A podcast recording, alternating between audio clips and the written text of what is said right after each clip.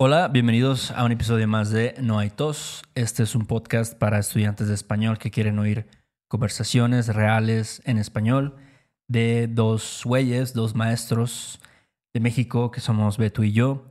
Y bueno, además de las conversaciones informales que tenemos, también explicamos algunos temas como las expresiones que usamos en México, como un poco de la gramática también del español y bueno, muchas cosas más. Para empezar, tenemos que agradecer a nuestros últimos mecenas y voy a destruir estos apellidos, pero bueno, em, Christopher Ueda, Jerry McLaughlin, creo. McLaughlin. McLaughlin, Christopher Froney or Frone, Rebecca Gutterman, Nick Helpish, Helpich, Hill, Jade Williams y Ozzy. Muchas, muchas gracias. Oye, está chido ese nombre, ¿eh? Sí. Muchísimas gracias a los últimos patrons y una disculpa por destruir sus apellidos, pero realmente los apreciamos muchísimo y esperamos que todo lo que ofrecemos por allá sea de gran utilidad para todos ustedes. Si quieres saber más sobre lo que tenemos allá en Patreon, puedes dirigirte a nuestra página web noaitospodcast.com. Y bueno, ¿podrías decirnos qué vamos a ver hoy, loco? Hoy vamos a ver los eh, mexicanismos, Mexicanismo, como diría el presidente. el peje, Ándale. nuestro querido presidente. Sí, vamos a hablar más de expresiones. Pues, digo, mexicanismos es una expresión que nosotros um, inventamos, pero son expresiones que usamos en México, básicamente. Exacto. De hecho, pues sí, o sea, son, tal vez no son palabras oficiales del español, pero pues si tú, no sé, tal vez vas a, si eres de esos nómadas digitales tan controversiales hoy en día, que vas a, no sé, vas a vivir en, ahí en el hipódromo, tal vez, no sé, vas vayas a escuchar estas palabras, ¿no? Así es. Si haces amigos mexicanos ahí en un coworking o algo, que lo dudo, pero es posible, es posible. Entonces, sí, por ejemplo, la primera o el primer mexicanismo es guacala. Guácala. Guacala es como ew, Ujú. o gross, o yuck. La RAE, la Real Academia de la Lengua Española, dice que es una interjección utilizada para indicar desagrado, asco o rechazo. Ok.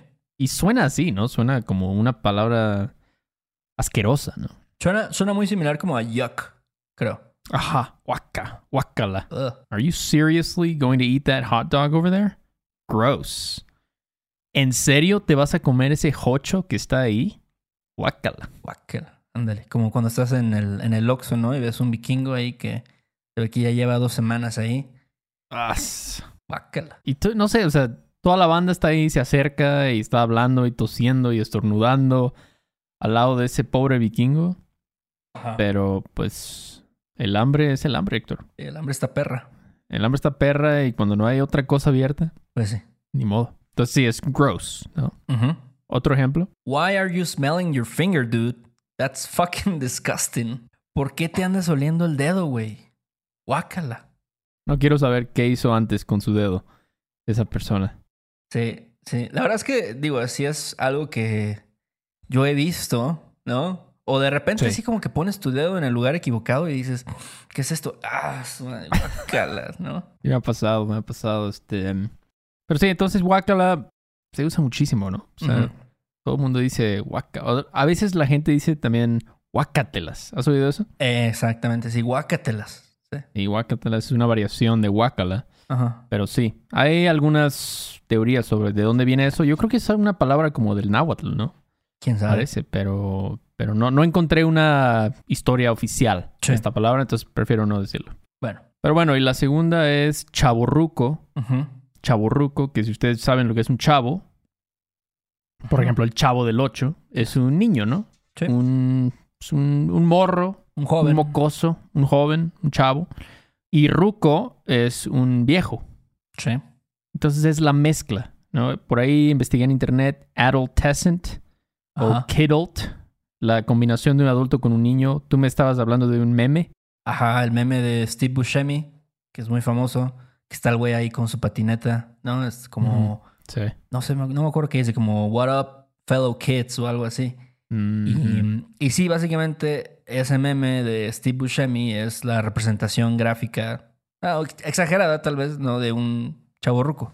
Chaborruco, ¿no? Con su gorra hacia atrás. Exacto, sí. Su playera de ACDC o algo así. Un ejemplo podría ser, Uncle Phil is a total chaborruco. He's almost 39 and all he wears is Hollister.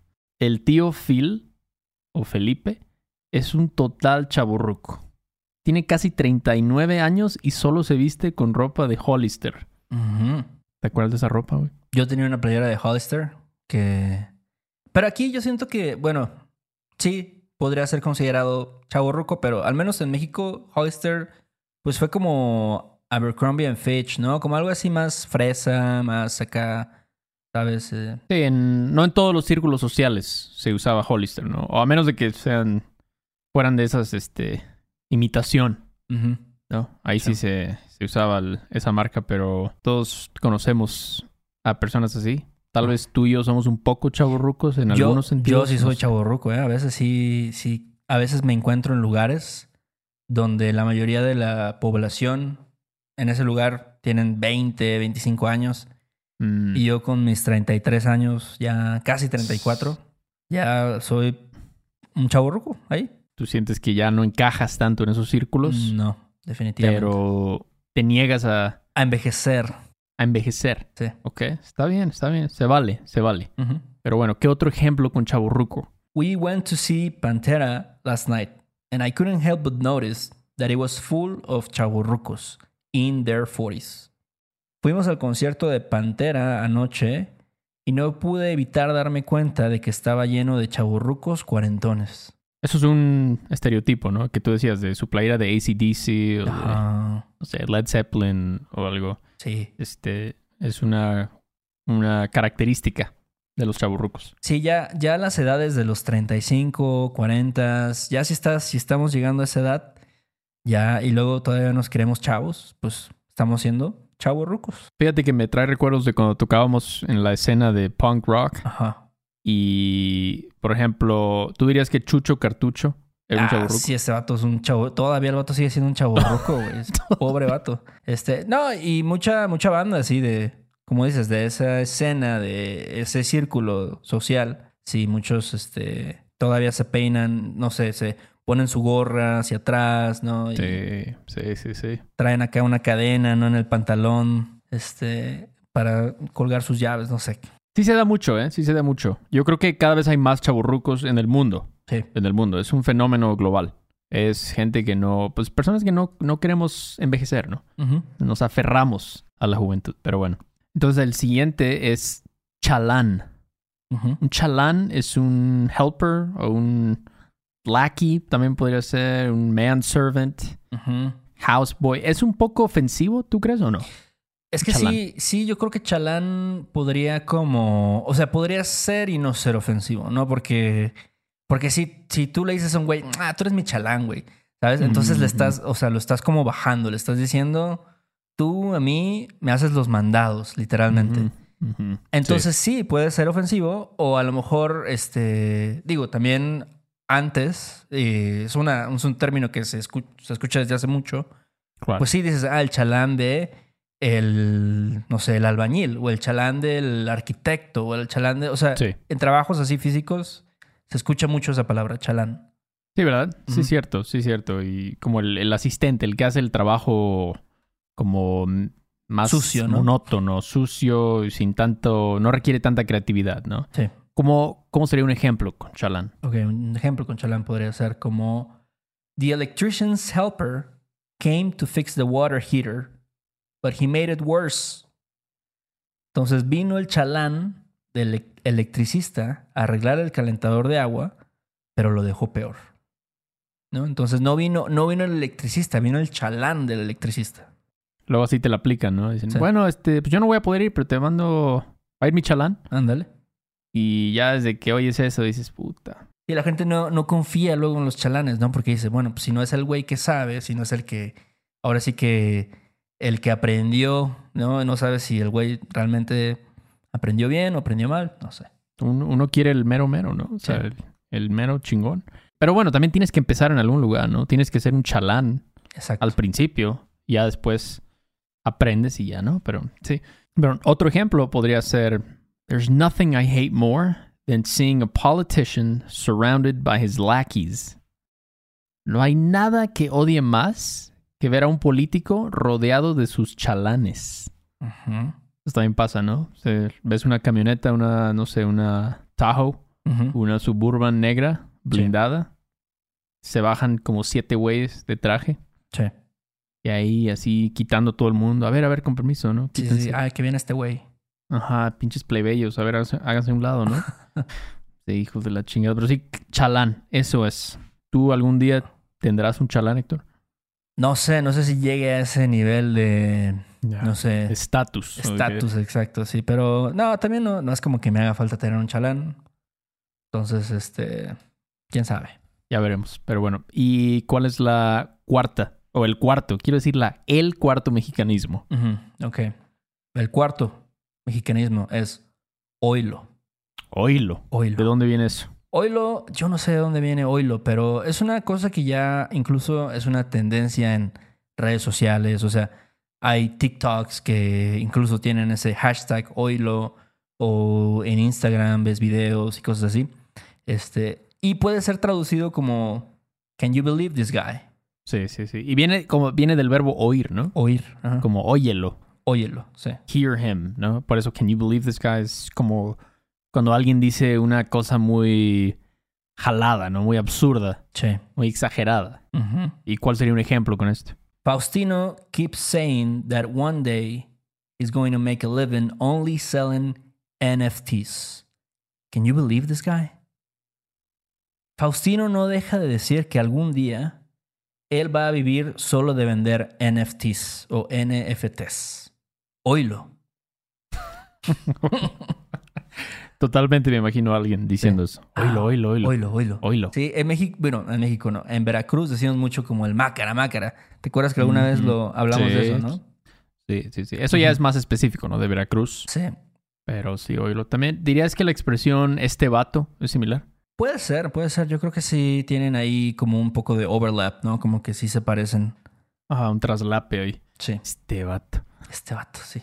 Pero bueno, otro ejemplo podría ser, my cousin Vinny here is going around telling people that he's going to be the next Neil deGrasse Tyson. Can you believe this guy? Mi primo Vinny anda diciéndole a la gente que él va a ser el próximo Neil deGrasse Tyson. Oílo, Oilo. oílo. Ujú. Sí. Sí, es... Yo conocí así un güey en la prepa. Ajá. No sé si te acuerdas del Ulises. Ajá. Pero el vato siempre decía que él iba a ser un empresario así cabroncísimo. Órale. Iba así a crecer su imperio así a los 35 años. ¿Será que sí lo logró? Pues no sé, yo sé que el vato fue a la náhuac. Es una buena escuela, Mm. pero no sé.